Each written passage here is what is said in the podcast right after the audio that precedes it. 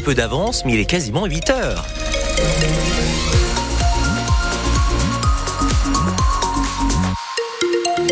8 heures ce lundi 4 mars 2024. Embrassez très fort les Casimir aujourd'hui. Pascal Gauthier est là pour vous informer. La météo, c'est du beau. Et au cœur de l'actu, Pascal, c'est un vote historique qui se profile aujourd'hui à Versailles. Les députés et sénateurs réunis en congrès doivent définitivement adopter l'inscription de l'IVG dans la Constitution. Le texte prévoit une liberté garantie d'avoir recours à l'interruption volontaire de grossesse. Une première en Europe et dans le monde, alors que le droit à l'avortement recule aux États-Unis ou en Europe de l'Est. Mais il y a quand même des opposants à l'inscription de l'IVG dans la Constitution, comme le sénateur Les Républicains de Haute-Loire, Laurent Duplon. Lors du vote inaugural au Sénat, il a voté contre et assume ce choix. Je me suis jamais posé la question de revenir sur ce droit. Par contre, la Constitution, elle n'est pas faite pour inscrire un catalogue de droits ou répondre à un catalogue de craintes.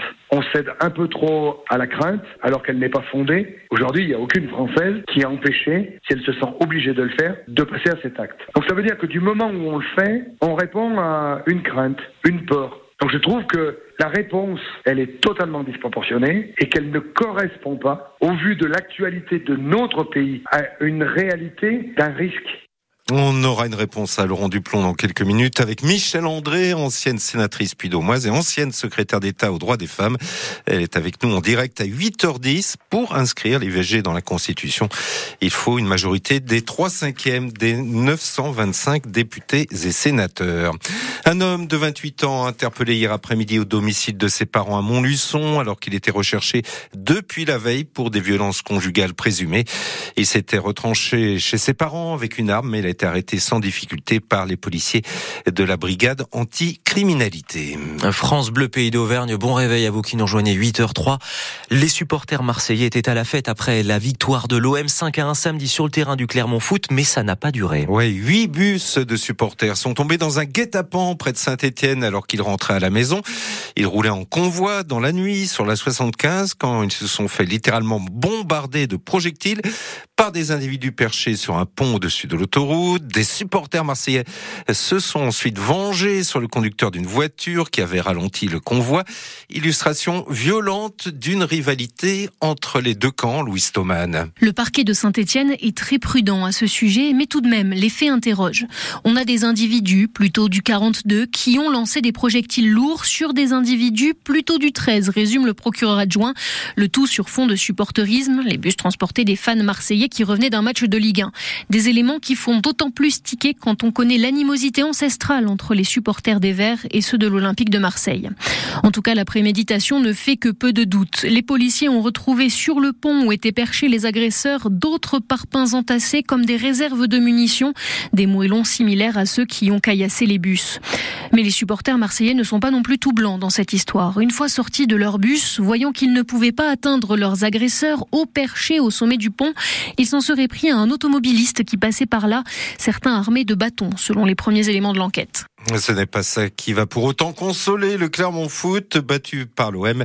Les Clermontois sont désormais à 6 points au classement du premier non relégable de la Ligue 1. Le maintien dans l'élite va donc se jouer dans les prochains matchs. On en parle dans Sport Bleu dans 10 minutes. L'ASM a aussi pris une claque hier soir. Les jaunes et bleus se sont lourdement inclinés à La Rochelle. 42 à 3 lors de la 17e journée de top 14. Ça éloigne donc les Clermontois du top 6 des phases finales puisqu'ils sont désormais 10e au classement. Prochain match à domicile le week-end prochain contre Oyonnax, le dernier du top 14.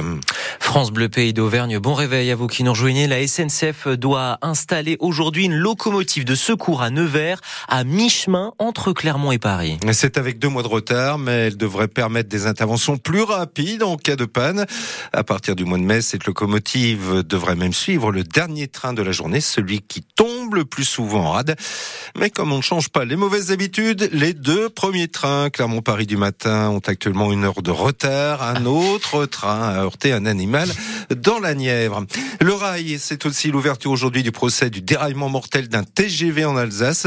Le déraillement en novembre 2015 d'un train d'essai sur la ligne LGV Est. Il a fait 11 morts et de nombreux blessés car le TGV a percuté la pile d'un pont avant de basculer dans le canal en contrebas. Il y a trois accusés, un pilote, un cadre et un ingénieur, plus la SNCF et deux de ses filiales. Jacques Landais, le père de Jérémy, l'une des victimes, ne voit pas comment le procès peut déboucher sur autre chose que des condamnations. Je pense que dans le dossier, euh, tout est bien expliqué. Euh, les torts euh, des personnes physiques étaient dans la motrice et SNCF au niveau des responsabilités de la hiérarchie, qui est responsable aussi pour pouvoir avoir formé le, personnel. Et de la part de Sistra aussi, il y avait pas mal de personnel qui venait de la SNCF, qui prenait des nouvelles fonctions sans forcément être formés. Pour moi, ils sont forcément coupables et j'attends qu'ils reconnaissent leur culpabilité là-dessus.